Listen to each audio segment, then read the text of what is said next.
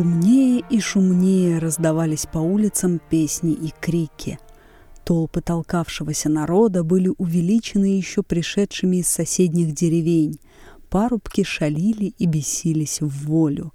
Часто между колядками слышалась какая-нибудь веселая песня, которую тут же успел сложить кто-нибудь из молодых казаков. Тут вдруг один из толпы вместо колядки отпускал щедровку и ревел во все горло – Щедрик, ведрик, дайте вареник, грудочку, кашки, кильце, ковбаски. Хохот награждал затейника. Маленькие окна подымались, и сухощавая рука старухи, которые одни только вместе с степенными отцами оставались в избах, высовывалась из окошка с колбасою в руках или куском пирога. Парубки и девушки на перерыв подставляли мешки и ловили свою добычу — в одном месте парубки, зашедшие со всех сторон, окружали толпу девушек. Шум, крик, один бросал комом снега, другой вырывал мешок со всякой всячиной. В другом месте девушки ловили парубка, подставляли ему ногу, и он летел вместе с мешком, стремглав на землю. Казалось, всю ночь напролет готовы были провеселиться. И ночь, как нарочно, так роскошно теплилась. И еще белее казался свет месяца от блеска снега. Кузнец остановился со своими мешками. Ему почудился в толпе девушек голос и тоненький смех Оксаны. Все жилки в нем вздрогнули. Бросивши на землю мешок так, что находившийся на дне дьяк заохал эту шибу, и голова икнул во все горло, побрел он с маленьким мешком на плечах вместе с толпою парубков, шедших следом за девичьей толпою, между которую ему послышался голос Оксаны. «Так, это она. Стоит как царица и блестит черными очами. Ей рассказывает что-то видный парубок, верно забавное, потому что она смеется. Но она всегда смеется. Как будто невольно, сам не понимая как, протерся кузнец сквозь толпу и стал около нее. «А, Вакула, ты тут! Здравствуй!» — сказала красавица с той же самой усмешкой, которая чуть не сводила Вакулу с ума. «Ну, много наколедовал?» Э, какой маленький мешок. А черевики, которые носит царица, достал? Достань черевики, выйду замуж. И, засмеявшись, убежала с толпою. Как вкопанный стоял кузнец на одном месте. «Нет, не могу. Нет сил больше», — произнес он наконец. «Но, боже ты мой, отчего она так чертовски хороша? Ее взгляд и речи, и все, ну вот так и жжет, так и жжет. Нет, не в мочь уже пересилить себя. Пора положить конец всему. Пропадай, душа, пойду утоплюсь в пролубе и поминай, как звали. Тут решительным шагом пошел он вперед, догнал толпу, поравнялся с Оксаною и сказал твердым голосом. «Прощай, Оксана. Ищи себе, какого хочешь жениха. Дурач, кого хочешь, а меня не увидишь уже больше на этом свете». Красавица казалась удивленную. Хотела что-то сказать, но кузнец махнул рукою и убежал. «Куда, Вакула?» — кричали парубки, видя бегущего кузнеца. «Прощайте, братцы!» — кричал в ответ кузнец. «Даст Бог, увидимся на том свете. На этом уже не гулять нам вместе. Прощайте, не поминайте лихом. Скажите отцу Кондрату, чтоб сотворил панихиду по моей грешной душе. Свечей к иконам чудотворца и Божьей Матери грешен не обмалевал за мирскими делами. Все добро, которое найдется в моей скрыне, на церковь. Прощайте». Проговоривший это, кузнец принялся снова бежать с мешком на спине. «Он повредился», — говорили парубки. «Пропадшая душа», — набожно пробормотала проходившая мимо старуха. «Пойти рассказать, как кузнец повесился». Вакула, между тем, пробежавший несколько улиц, остановился перевесть дух. «Куда я в самом деле бегу?» — подумал он. «Как будто уже все пропало. Попробую еще средства. Пойду к запорожцу, пузатому пацюку. Он, говорят, знает всех чертей и все сделает, что захочет. Пойду, ведь душе все же придется пропадать». При этом черт, который долго лежал без всякого движения, запрыгал в мешке от радости — но кузнец, подумав, что он как-нибудь зацепил мешок рукою и произвел сам это движение, ударил по мешку дюжим кулаком и, встряхнув его на плечах, отправился к пузатому пацюку. Этот пузатый пацюк был точно когда-то запорожцем. Но выгнали его, или он сам убежал из Запорожья, этого никто не знал. Давно уже, лет десять, а может и пятнадцать, как он жил в Диканьке. Сначала он жил как настоящий запорожец. Ничего не работал, спал три четверти дня, ел за шестерых косарей и выпивал за одним разом почти по целому ведру. Впрочем, было где и поместиться, потому что Пацюк, несмотря на небольшой рост, в ширину был довольно увесист. Притом шаровары, которые носил он, были так широки, что какой бы большой ни сделал он шаг, ног было совершенно незаметно, и, казалось, винокуренная Кать двигалась по улице. Может быть, это самое подало повод прозвать его пузатым. Не прошло нескольких дней после прибытия его в село, как все уже узнали, что он знахарь.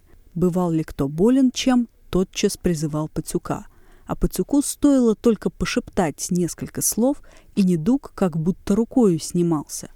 Случалось ли, что проголодавшийся дворянин подавился рыбьей костью. Пацюк умел так искусно ударить кулаком в спину, что кость отправлялась куда ей следует, не причинив никакого вреда дворянскому горлу. В последнее время его редко видали где-нибудь.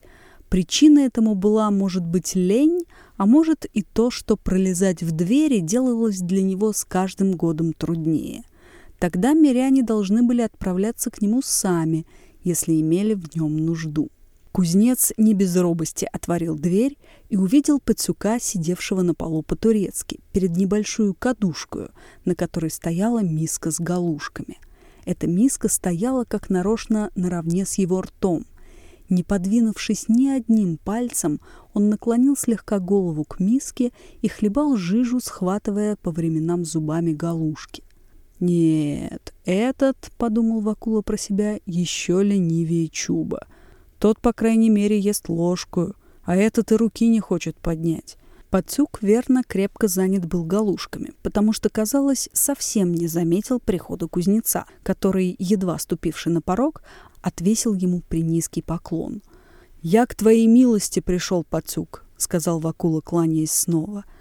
Толстый Пацюк поднял голову и снова начал хлебать галушки. «Ты, говорят, не в гнев будь сказано», — сказал, собираясь с духом кузнец, — я веду об этом речь не для того, чтобы тебе нанести какую обиду. Приходишься немного сродни черту. Проговоря эти слова, Вакула испугался, подумав, что выразился все еще напрямик и мало смягчил крепкие слова, и ожидая, что Пацюк, схвативший кадушку вместе с мискою, пошлет ему прямо в голову, отстранился немного и закрылся рукавом, чтобы горячая жижа с галушек не обрызгала ему лица — но Пацюк взглянул и снова начал хлебать галушки. Ободренный кузнец решился продолжать. «К тебе пришел Пацюк, дай Боже тебе всего добра всякого в довольстве и хлеба в пропорции». Кузнец иногда умел ввернуть модное слово. В том он понатарел в бытности еще в Полтаве, когда размалевывал сотнику дощатый забор. «Пропадать приходится мне грешному. Ничто не помогает на свете. Что будет, то будет. Приходится просить помощи у самого черта. Что ж, Пацюк, произнес кузнец, видя неизменное его молчание. Как мне быть? Когда нужно черта, то и ступай к черту, отвечал Пацюк, не поднимая на него глаз и продолжая убирать галушки. Для того-то я и пришел к тебе, отвечал кузнец, отвешивая поклон. Кроме тебя, думаю, никто на свете не знает к нему дороги. Пацюк ни слова и доедал остальные галушки. «Сделай милость, человек добрый, не откажи!» — наступал кузнец. «Свинины или колбас, муки гречневой, ну полотна, пшена или иного прочего в случае потребности, как обыкновенно между добрыми людьми водится. Не поскупимся, расскажи хоть как примерно сказать попасть к нему на дорогу». Тому не нужно далеко ходить, у кого черт за плечами, произнес равнодушно Пацюк, не изменяя своего положения. Вакула уставил на него глаза, как будто бы на лбу его написано было изъяснение этих слов. «Что он говорит?» — безмолвно спрашивала его Мина, а полуотверстый рот готовился проглотить, как галушку, первое слово. Но Пацук молчал. Тут заметил Вакула, что ни галушек, ни кадушки перед ним не было. Но вместо того на полу стояли две деревянные миски. Одна была наполнена варениками, другая — сметаную. Мысли его и глаза невольно устремились на эти кушанья. «Посмотрим», — говорил он сам себе, — «как будет есть Пацук вареники». Наклоняться он верно не захочет, чтобы хлебать как галушки, да и нельзя. Нужно вареник сперва обмакнуть в сметану. Только что он успел это подумать, Пацук разинул рот, поглядел на вареники и еще сильнее разинул рот. В это время вареник выплеснул из миски, шлепнул в сметану, перевернулся на другую сторону, подскочил вверх и как раз попал ему в рот. Пацук съел и снова разинул рот – и вареник таким же порядком отправился снова. На себя только принимал он труд жевать и проглатывать. «Вишь, какое диво!» — подумал кузнец, разинув от удивления рот, и тотчас же заметил, что вареник лезет и к нему в рот, и уже вымазал губы сметаную. Оттолкнувши вареник и вытерши губы, кузнец начал размышлять о том, какие чудеса бывают на свете, и до каких мудростей доводит человека нечистая сила — заметя при том, что один только пацук может помочь ему. Поклонюсь ему еще, пусть растолкует хорошенько. Однако что за черт? Ведь сегодня голодная кутья, а он ест вареники, вареники скоромные. Что я в самом деле за дурак? Стою тут у греха набираюсь. Назад! И набожный кузнец опрометью выбежал из хаты. Однако ж черт сидевший в мешке и заранее уже радовавшийся, не мог вытерпеть, чтобы ушла из рук его такая славная добыча. Как только кузнец опустил мешок, он выскочил из него и сел верхом на шею. Мороз продрал по коже кузнеца. Испугавшись и побледнев, не знал он, что делать, уже хотел перекреститься. Но черт, наклонив свое собачье рыльце ему на правое ухо, сказал — «Это я, твой друг.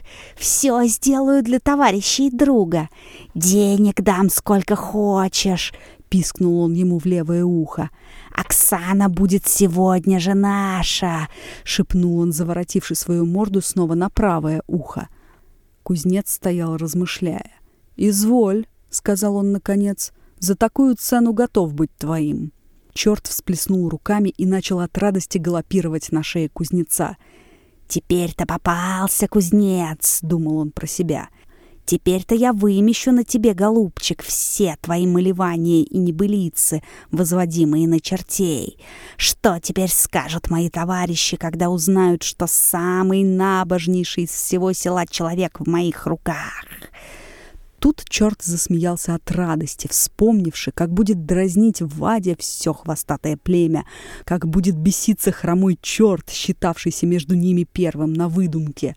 «Ну, Вакула!» — пропищал черт, все так же не слезая с шеи, как бы опасаясь, чтобы он не убежал. «Ты знаешь, что без контракта ничего не делают!» «Я готов», — сказал кузнец. «У вас, я слышал, расписываются кровью». «Постой же, я достану в кармане гвоздь». Тут он заложил назад руку и хвать черта за хвост. «Вишь, какой шутник!» — закричал, смеясь черт. «Ну, полно довольно уже шалить!» «Постой, голубчик!» — закричал кузнец. «А вот это как тебе покажется!» При всем слове он сотворил крест, и черт сделался так тих, как ягненок. «Постой же!» — сказал он, стаскивая его за хвост на землю. Будешь ты у меня знать подучивать на грехи добрых людей и честных христиан». Тут кузнец, не выпуская хвоста, вскочил на него верхом и поднял руку для крестного знамения. «Помилуй, Вакула!» — жалобно простонал черт. «Все, что для тебя нужно, все сделаю. Отпусти только душу на покаяние, не клади на меня страшного креста!» А вот каким голосом запел немец проклятый. «Теперь я знаю, что делать. Вези меня сей же час на себе, слышишь? Неси как птица!» «Куда?» — произнес печальный черт. «В Петербург, прямо к царице!» И кузнец обомлел от страха, чувствуя себя подымающимся на воздух.